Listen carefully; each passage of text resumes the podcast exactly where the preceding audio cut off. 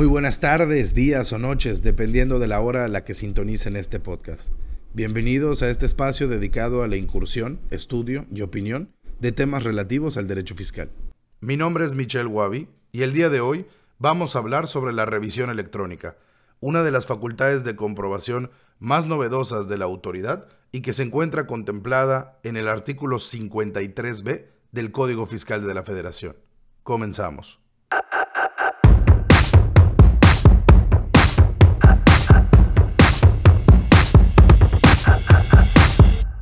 Como todos sabemos, el artículo 42 del Código Fiscal de la Federación contempla una serie de facultades de comprobación que no son más que las formas y mecanismos legales que tiene la autoridad fiscalizadora para, en palabras comunes, auditarnos a los contribuyentes y así poder determinar si existe alguna omisión en el pago de alguna de las contribuciones existentes dentro de la contabilidad de los propios contribuyentes.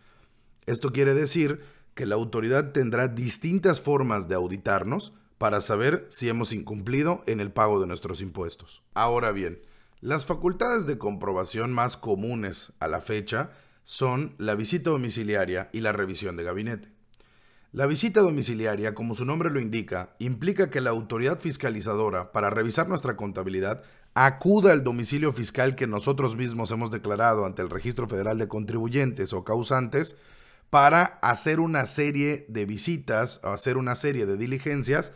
donde nosotros le pongamos a disposición nuestra contabilidad en nuestras oficinas y ellos hagan una revisión de la misma en el establecimiento.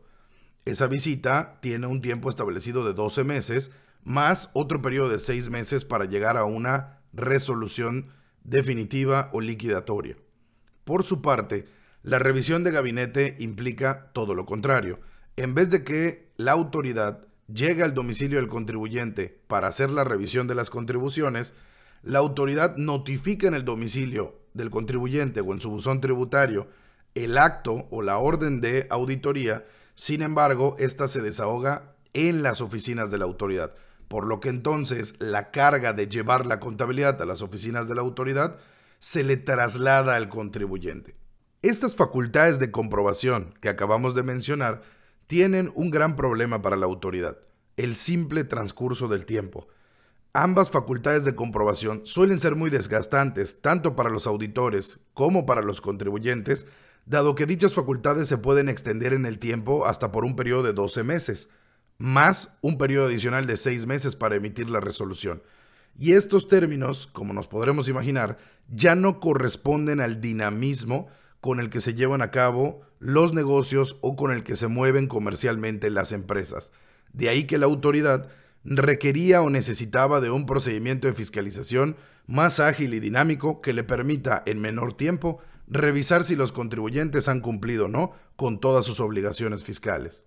De ahí que en la reforma fiscal que entró en vigor el 1 de enero del 2015, a la cual se le denominó la digitalización de los medios de fiscalización en México, contemplara una serie de cuestiones que el día de hoy permiten que la revisión electrónica que vamos a comentar puede existir. Primeramente está la llegada de la firma electrónica avanzada al Código Fiscal de la Federación, la cual, por base y ministerio del artículo 38, se le dio la misma calidad o la misma categoría que tendría la firma autógrafa de la autoridad o en su caso del contribuyente.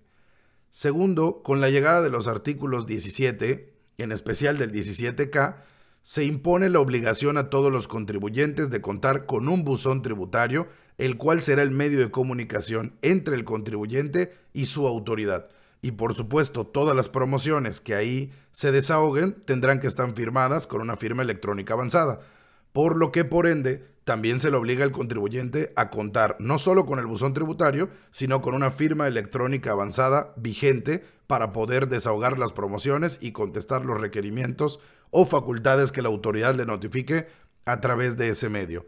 Uno de los cambios más relevantes que tuvo aquella reforma del 2015 fue la desaparición de la conocida factura impresa, para darle paso a la llegada del comprobante fiscal digital por Internet, por sus siglas conocido como CFDI, lo que nos obligó a todos los contribuyentes mexicanos a migrar de un sistema donde mandábamos comprobantes fiscales por papel ahora a mandarlos por Internet, que vengan certificados con un sello digital, firmados con una firma electrónica y además acompañados de un código QR o código binario para poder autentificar la originalidad del documento digital. Ahora entraremos a conocer el procedimiento legal de la revisión electrónica. A diferencia de la visita domiciliaria o la revisión de gabinete, que inician con una orden y requerimiento de información por parte de la autoridad al contribuyente, la revisión electrónica inicia con la notificación de una resolución provisional, misma que puede venir acompañada de una preliquidación. Esto significa que la autoridad, a través de sus sistemas electrónicos, ha realizado la revisión de nuestra contabilidad y ha determinado que existen presuntamente irregularidades en el cálculo de nuestras contribuciones. Es importante precisar que la Suprema Corte de Justicia de la Nación, a través de la jurisprudencia con número de registro 201-2397, determinó que esa revisión de información y documentación previa que hace la autoridad no se considera parte del procedimiento de fiscalización,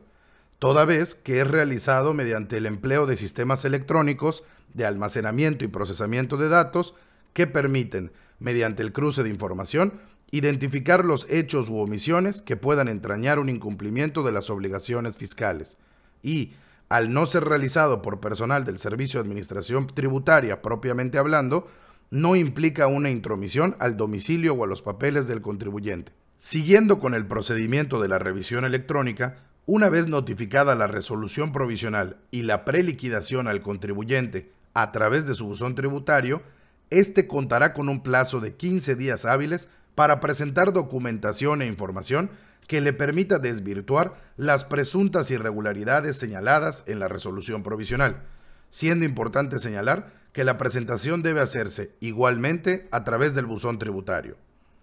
Una vez cumplido el plazo inicial, si la autoridad así lo desea, podrá realizar un segundo requerimiento de documentación para el cual el contribuyente contará con un nuevo plazo de 10 días.